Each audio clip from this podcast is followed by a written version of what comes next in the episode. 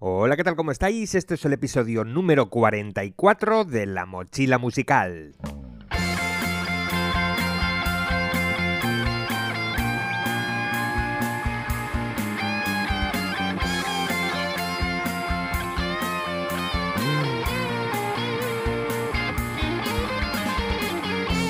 Sigues este podcast o mi perfil en Instagram, sabrás de sobra que vivir de tus creaciones musicales es más que posible hoy en día, utilizando las herramientas que nos trae la era digital.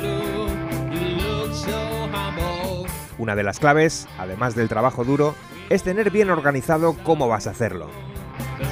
Si ya tienes claro que lo tuyo es esto de hacer música, atención porque hoy en la mochila musical hablamos de rutinas diarias para músicos independientes.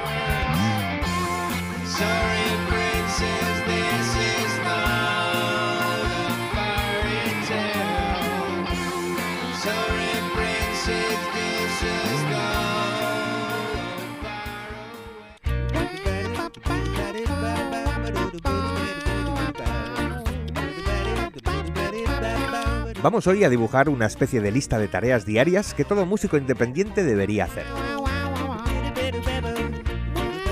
Esta lista de tareas no es algo cerrado, impepinable, tranquilo.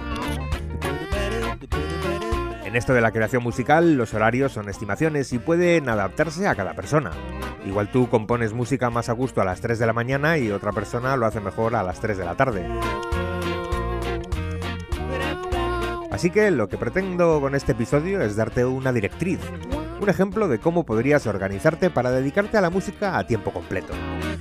Hay cientos de cosas que podrías hacer todos los días, pero te he recopilado algunas que creo que son importantes en los días en los que vivimos. Con lo que quiero que te quedes es con que un músico independiente en la era digital debería tener este tipo de rutinas en las que trabaja en las dos tareas del músico moderno. Por un lado, la producción o creación artística, en la que tienes que hacer música, practicar tu instrumento, tocar en conciertos, descubrir música nueva. Pero por el otro lado está la promoción de esa música. Es vital que los músicos independientes utilicen las redes sociales y el mundo digital en general para promocionar sus carreras y sus proyectos. Antiguamente poca cosa podíamos hacer aparte de llenar la ciudad con carteles o flyers de nuestro disco, concierto o lo que sea que hiciéramos.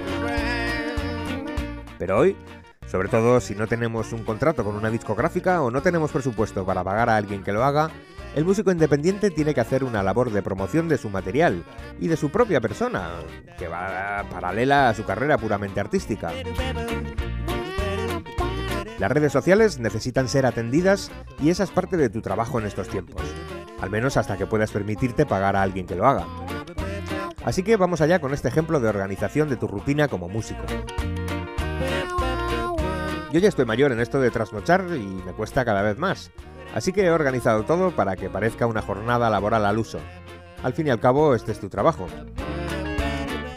Organiza tu rutina e intenta ser constante con su cumplimiento. Si no puedes dedicarle todos los días de la semana, pues hazlo dos o tres días, pero hazlo así todas las semanas.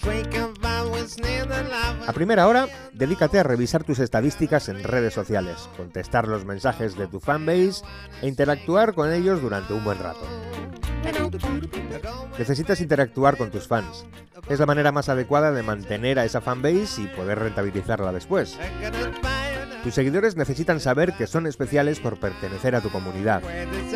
Así que házelo saber con esa interacción, permitiendo, por ejemplo, pues participar en algunas de tus funciones como músico.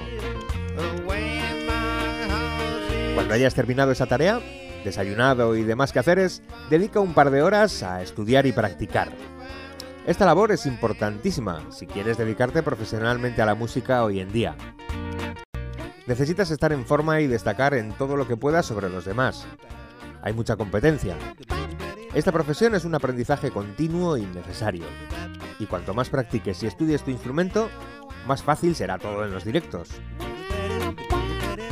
También tienes que dedicar un buen rato a hacer tu propia música. Dedica al menos una hora a montar canciones que tenías atrasadas, o compone alguna nueva melodía, o algo de armonía. Haz cosas haz música. Descansa para comer y después vas a invertir algo de tiempo en escuchar música nueva. Necesitas saber y estar al corriente de todo lo que se cuece en la industria musical. Además, escuchar música nueva te va a ir renovando la fuente de ideas que tengas para hacer tu propia música. Es una tarea muy enriquecedora, de verdad. Aunque te dediques a hacer country, por ejemplo, si escuchas un poco de clásica o de heavy metal incluso, seguro que hay algo que puedes sacar de esa música para poder aprovecharlo en tu estilo. Te sorprenderás de lo creativa que te vuelves cuando tienes tantas referencias en estilos y géneros musicales. Alta recomendación esta. Cuando termines, viene otra rutina que aconsejo a todo el mundo.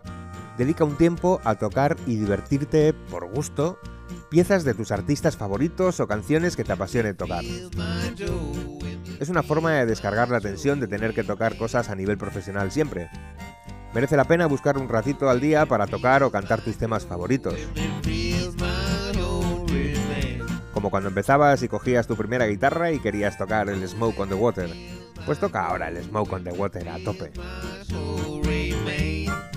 Y por último, a última hora, tu labor va a ser hacer networking en internet o salir a ver algún concierto de música en vivo.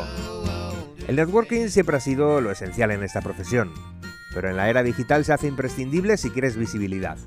Así que dedica tiempo a buscar otros artistas que te interesen y entabla conversaciones con ellos. Te servirá para relacionarte con gente nueva que te dará otra perspectiva sobre este mundillo que se te estará escapando seguramente. Siempre es bueno relacionarse con otros profesionales del mundillo y a menudo todo ello desemboca en proyectos muy interesantes y colaboraciones geniales. No dejes de hacerlo cada día, aprovecha cada vez que salgas a ver un concierto pues para conocer a músicos nuevos. En fin, que voy acabando. Recuerda que esto es una guía de esas de más o menos. La idea es que busques una rutina con la que te sientas a gusto y la apliques. Merece mucho la pena aplicarla porque enseguida se ven los resultados. Adapta todo esto a tu vida como músico y empieza a funcionar de manera profesional en todos los sentidos. No olvides suscribirte al podcast y comentar, valorar y compartir si te apetece. También puedes pasarte por canonjackers.com, donde encontrarás contenido que te ayude a adaptar tu carrera musical a la era digital. Nos escuchamos en el próximo episodio de La Mochila Musical.